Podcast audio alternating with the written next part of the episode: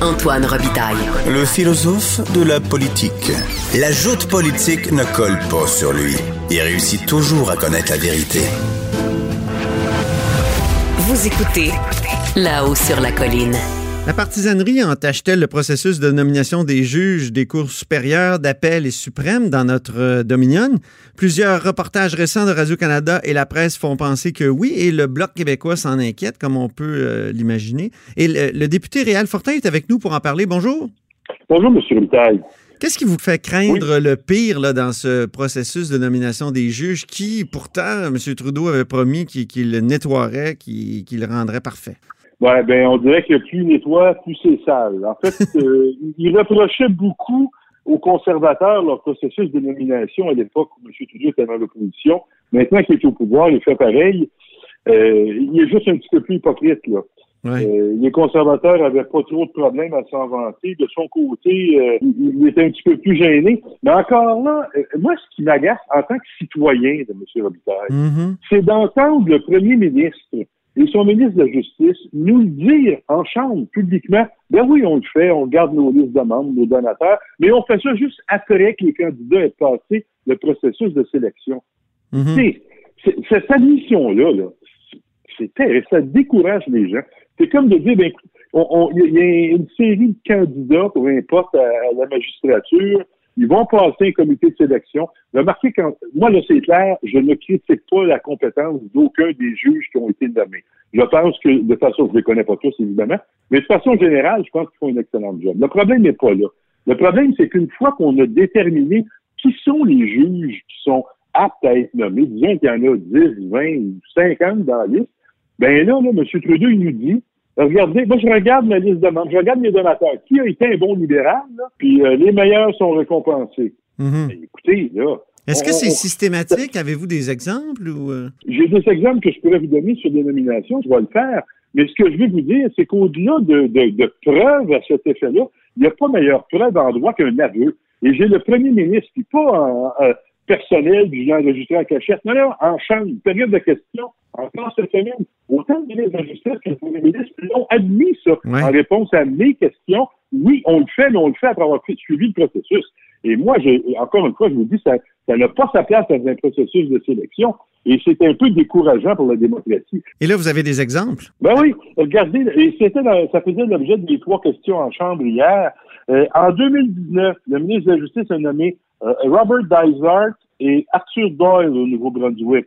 Or, tous les deux étaient des donateurs dans son comté au ministre, des Affaires intergouvernementales au Nouveau-Brunswick. Et ils ont aussi tous les deux aidé le ministre des Affaires intergouvernementales à rembourser une dette de 31 000 qu'il avait contractée dans une course à chefferie. Tous les deux, pas longtemps après, toujours en 2019, le ministre de la Justice nomme Charles Leblon et Jacques Pinet au Nouveau-Brunswick. Curieusement, ces deux-là aussi ont aidé le ministre des Affaires intergouvernementales à rembourser sa fameuse dette de 31 000. Les quatre juges nommés dans la même province et ont aidé le même ministre à rembourser la même dette la même année, ils sont nommés juges. Moi, je trouve ça un peu fatigant comme coïncidence.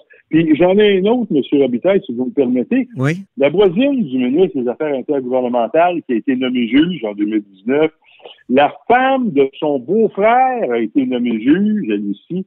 Écoutez, là, c'est le même ministre, là. Puis je, dis pas que c'est un mauvais ministre, un mauvais député, mais il y, a, manifestement de, l'influence politique qui est faite dans la nomination des juges, et ça n'a pas sa place dans un pays qui se veut démocratique. Ça n'a aucun bon sens. Est-ce qu'il faudrait bannir les libéraux, lorsque les libéraux au pouvoir, bannir les nominations de juges qui ont touché au Parti libéral ou? Euh, Écoutez, je sais, la, solution, euh, c'est sûr que j'ai des idées, mais je pense qu'on doit faire enquête là-dessus. Vu ce qu'on demande, c'est que le comité de hmm. justice étudie cette affaire-là et fasse rapport à la Chambre. Pour être simple, M. Robitaille. Donc, vous demandez qu'un comité se réunisse, là? Oui, qu'un comité se réunisse et en bout de ligne, je, à mon avis, mon avis, je pense qu'on doit bannir toute question d'ordre politique du processus de nomination, que ce soit avant ou après, ça n'a pas sa place. Ça peut être fait par un amendement à la loi sur les juges ou autrement. On verra la, mécanique précise. Le comité pourra faire des suggestions. Mais il faut qu'on évacue cette question-là, cette notion-là mhm. d'appartenance politique. Moi j'ai couvert la commission Bastarache comme, euh, comme journaliste.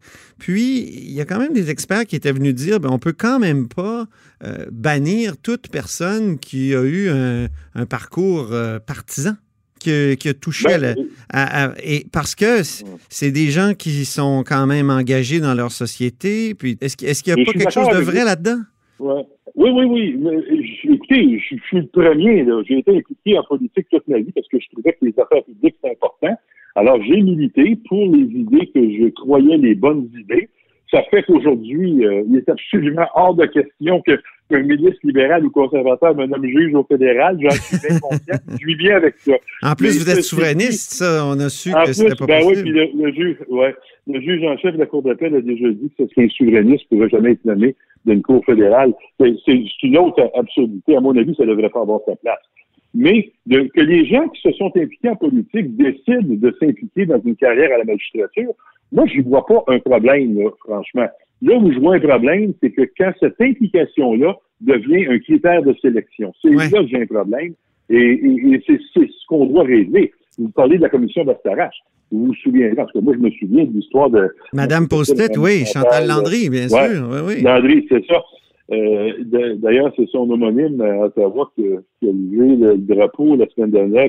C'est un autre Landry, ben oui, c'est vrai. Un autre Landry. François Landry. Hein, c'est la même famille, oui, c'est ça. Mais lui, il n'a pas mis de post-it, François Landry, il a, il a, levé le drapeau. Oui, exactement, exactement. Il nous a animés là-dessus. Mais vous avez raison, puis tu sais, tout le monde s'en scandalisait. La priorité numéro un en matière de justice, c'est la confiance de la population. Le jour où la population n'a plus confiance dans sa magistrature, on parle d'anarchie. Les mhm. gens qui essaient de se faire justice eux-mêmes, et ça, les politiciens ont le devoir de faire, d'éviter ça, ont le devoir de, d'inspirer la confiance du public dans ces institutions et particulièrement la magistrature. C'est la colonne vertébrale de la société. Et moi, je pense qu'on se doit de défendre ça. Ce qui est inquiétant aussi, c'est quand quelqu'un aide un politicien à rembourser sa dette, euh, par exemple, puis est nommé juge après. Là, on a ben, l'impression qu'il y a quelqu'un qui s'est acheté une charge. Il y a des retours d'ascenseur assez évidents. Ben, c'est ça. Moi, j'ai... Puis on sait qu'à quel point ça peut être c'est payant d'être juge. Là. Je veux dire, c'est, un travail bien rémunéré pour longtemps.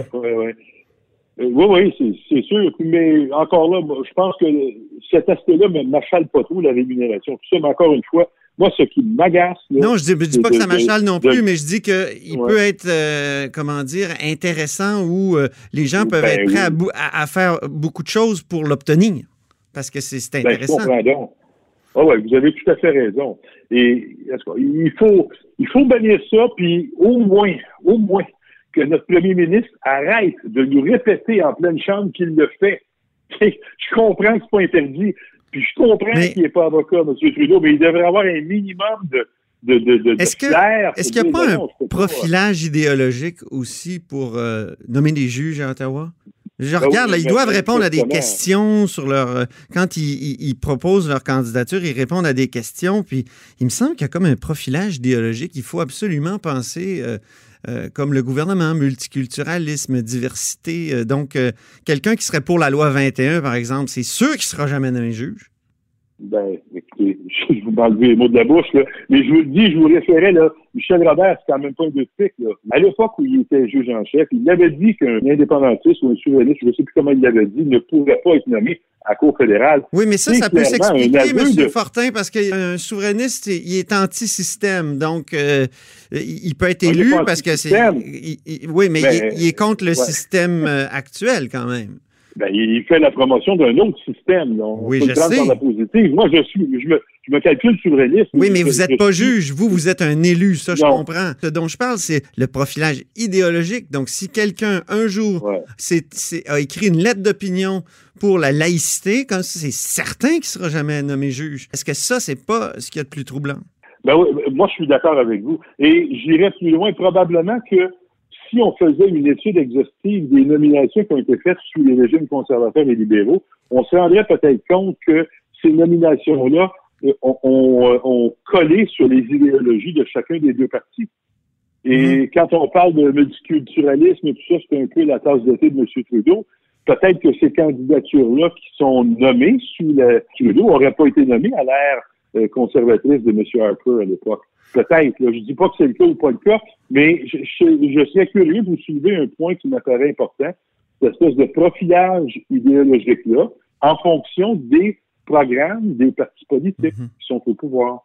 Bon, ben, ça sera sûrement un élément sur, lequel faire enquête dans votre comité si un jour euh, il, est, convoqué. bon, on va, moi, je, vais présenter ma motion, c'est clair. Là, votre motion, est-ce que vous savez si les conservateurs sont d'accord, euh, l'NPD? Euh? J'ai pas eu de discussion avec les conservateurs, là, comment je pourrais dire, sérieuse au sujet de ma motion. Je vais le faire. Mais je peux vous dire qu'ils sont drôlement enthousiastes en chambre quand on pose des questions là-dessus. Merci. Merci beaucoup, Réal Fortin.